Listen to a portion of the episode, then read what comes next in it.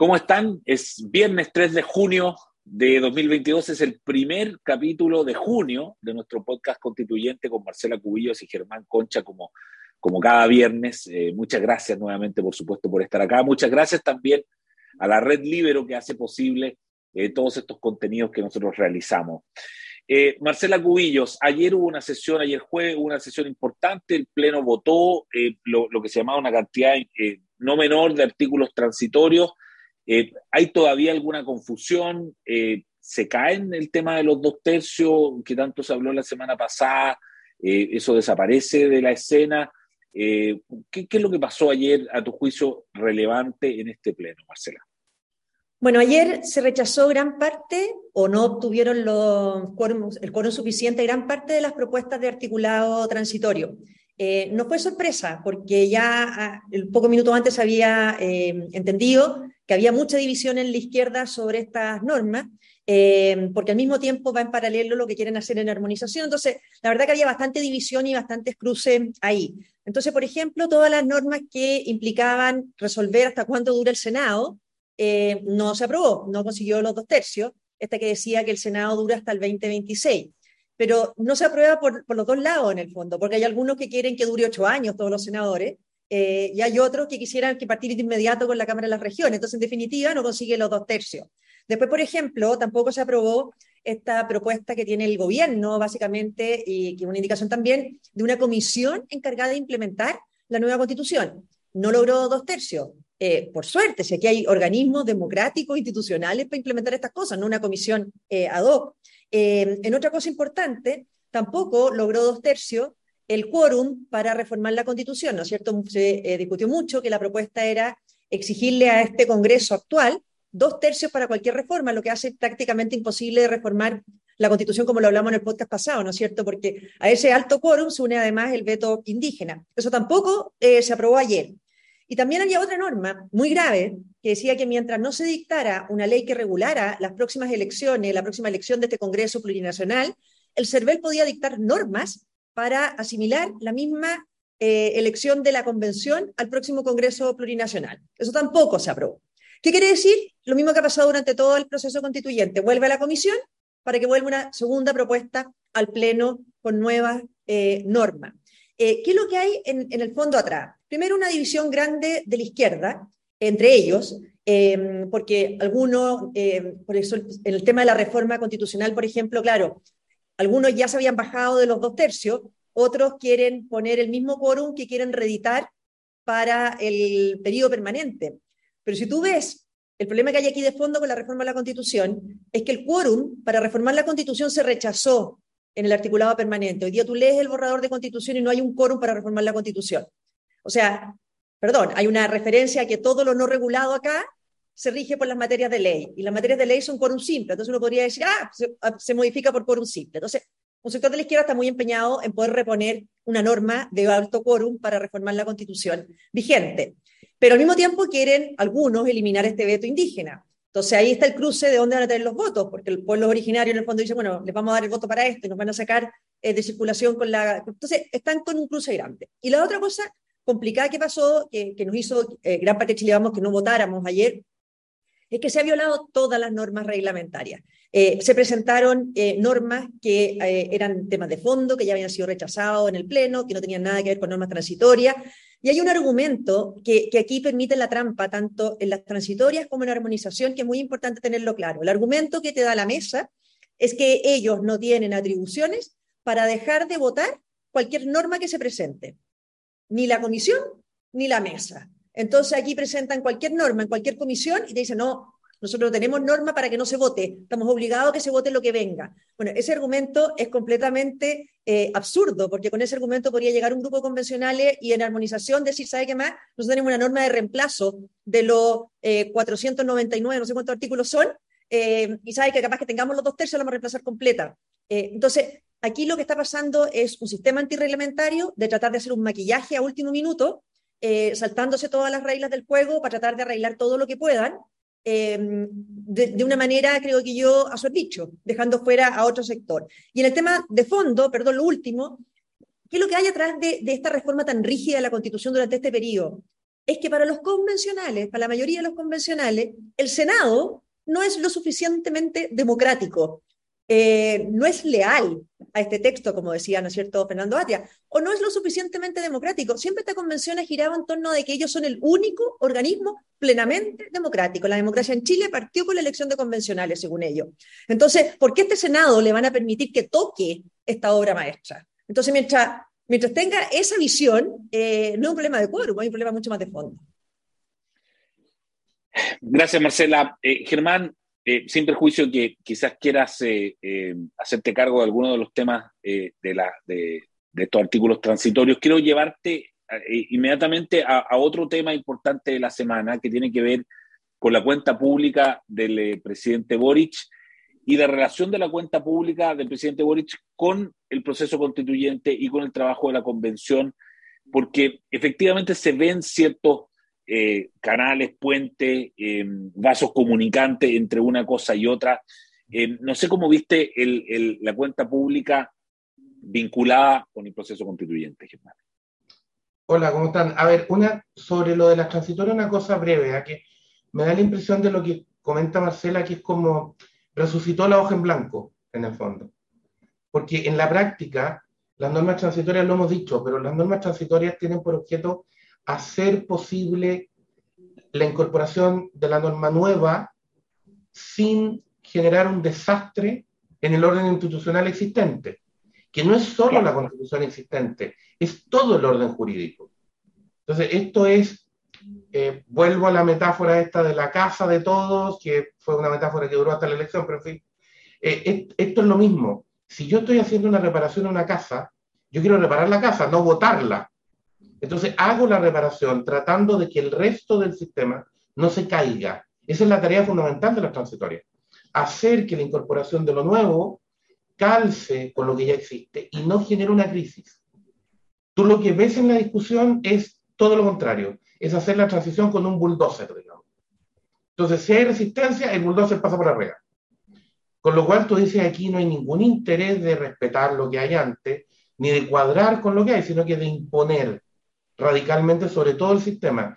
Y cierro esa idea con esto que decía Marcela, que me parece que es lógico, que es la idea de que, valga la redundancia, de que la democracia en Chile empezó el día que se instaló la convención. Entonces ningún otro órgano tiene capacidad democrática suficiente, salvo, por cierto, la presidencia de la República, que es del mismo sector político que la mayoría de la convención. Pero como el Congreso tiene otra mayoría política, entonces no es democrático y por lo tanto no se puede meter, no puede hacer nada, etc. Por lo tanto, al final, la democracia existe solo cuando da un resultado que me gusta. Si el resultado que da no me gusta, cosa que es una muy mala señal con régimen institucional, dicho eso. De la cuenta pública, eh, dos cosas, una general y una más particular. La general es que me pareció no la típica cuenta presidencial de un proyecto de decir, mira, esta es la visión que yo tengo, etcétera, sino que un discurso más de campaña, si se quiere este es el ofertón de campaña, esto es lo que quiero hacer, etcétera. Eh, que también tiene que ver, vuelvo sobre lo de la convención, eh, es un discurso que no tiene que ver con, en la convención, una institucionalidad a 50 años, a 70 años, no, es resolver una pugna poder ahora, asegurarme que mando ahora. Eh, el discurso era muy de, de discurso, insisto, de campaña, en lo general, que dicta mucho de la lógica de la cuenta pública, eh, de la primera cuenta un presidente en que uno espera una visión larga. Es como decir, bueno, ¿qué es lo que quiero hacer? Pero no en la lista de, de, regalos, digamos, sino que, o de ofertas concretas, sino que cuál es la visión que hay detrás de esto. Y lo que más me llama la atención, eh, como tema grueso, es que seguimos con un problema grueso en materia de violencia. La aproximación de la cuenta a la violencia es tan mala como la aproximación de la Convención a la violencia. O sea, primero, cito la frase porque me llamó la atención, cuando el presidente dice algo así como que cuando habían asumido en marzo, se habían dado cuenta de que una cantidad muy importante de los vehículos de carabineros estaban fuera de servicio. Y tú dices, a ver, ¿y quién los puso fuera de servicio?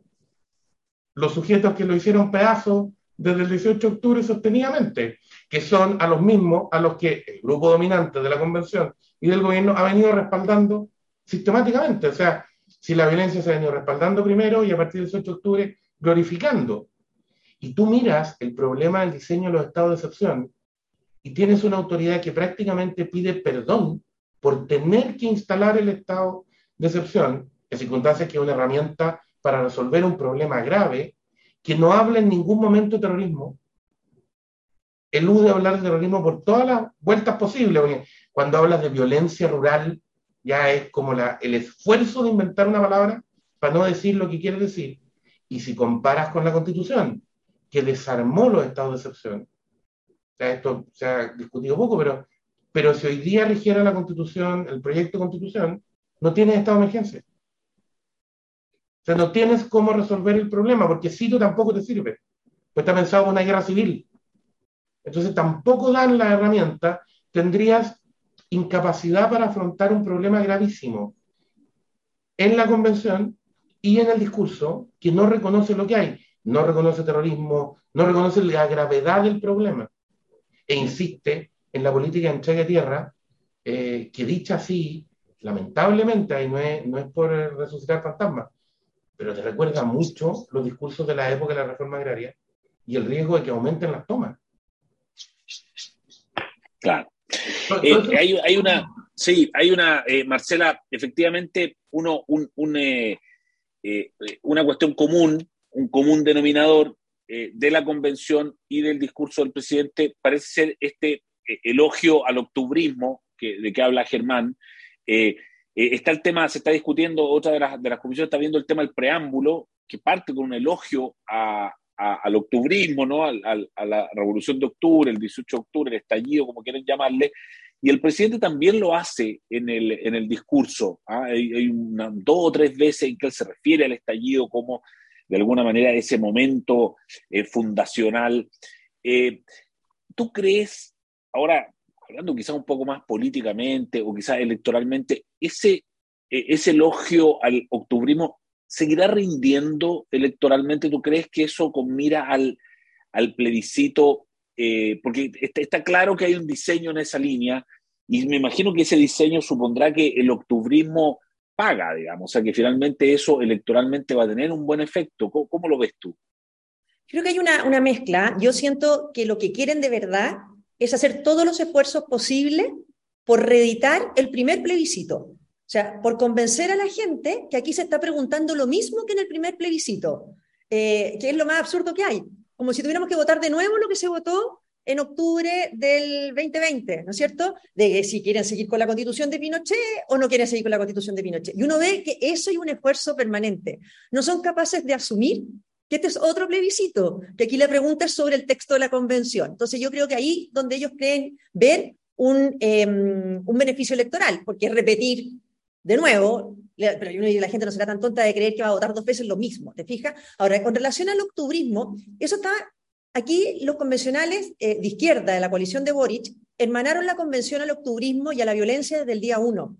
Eh, acuérdate que la primera declaración es para liberar a los presos del estallido de violencia, y la segunda cosa que también a la gente se le olvida es que la expresidenta Loncón marca como fecha del inicio del debate el 18 de octubre pone como inicio el debate constituyente el 18 de octubre, cuando pudo haber puesto la firma del acuerdo con la paz y la nueva constitución, que era bastante más lógico, pero hermanó el inicio del debate de la constitución a la fecha de mayor violencia que se tiene recuerdo en los últimos años. Entonces, lo hermanaron, lo abrazaron, les gusta eh, esa vinculación y creen que están ahí, no por el acuerdo, que, lo, que le posibilitó institucionalmente estar ahí, sino por esta violencia. Y así fueron los discursos, ¿no es cierto?, para justificar el indulto, porque esa violencia había permitido que muchos estuvieran sentados eh, ahí.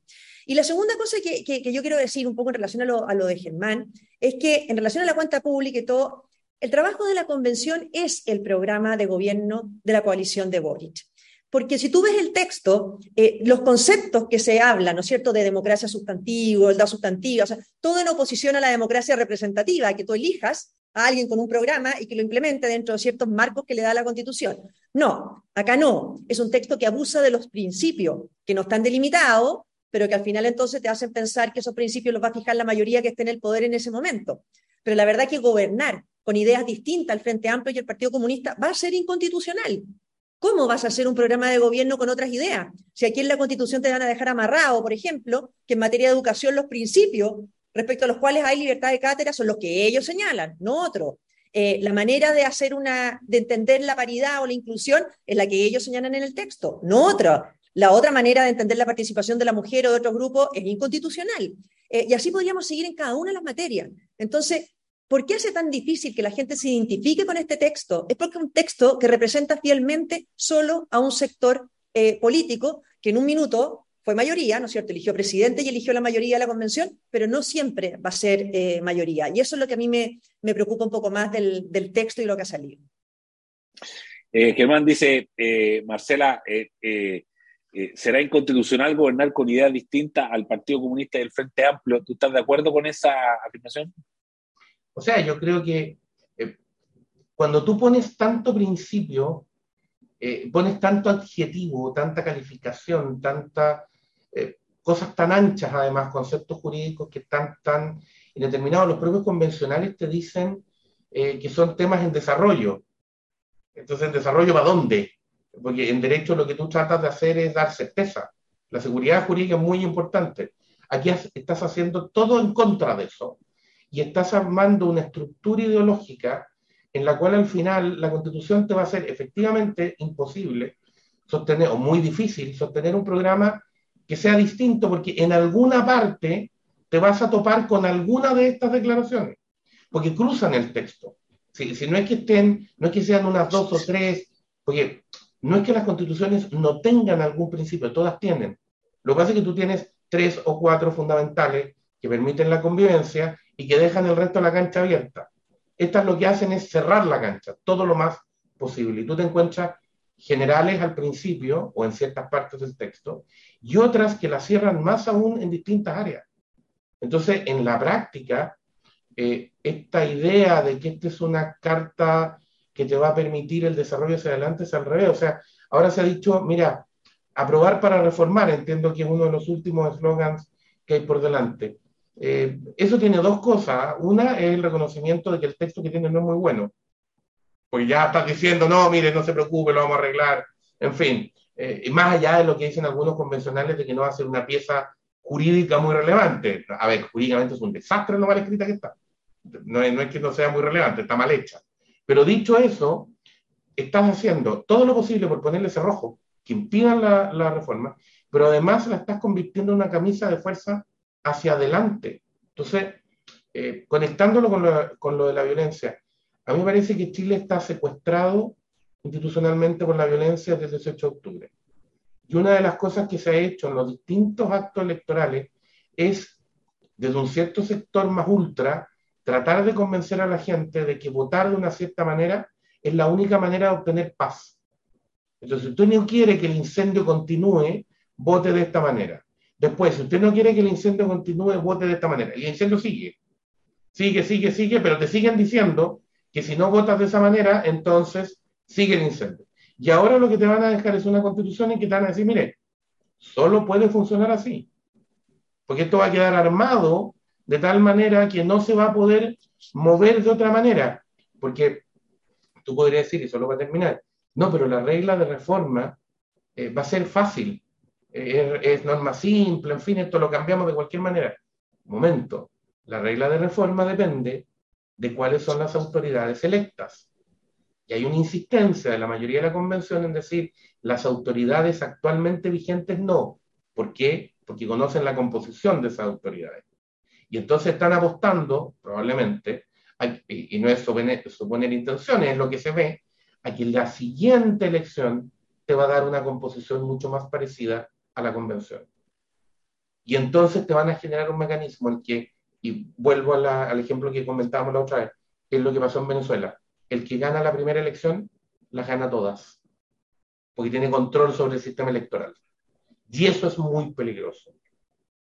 Claro, y ahí ya queda doble y triple eh, cerrojo.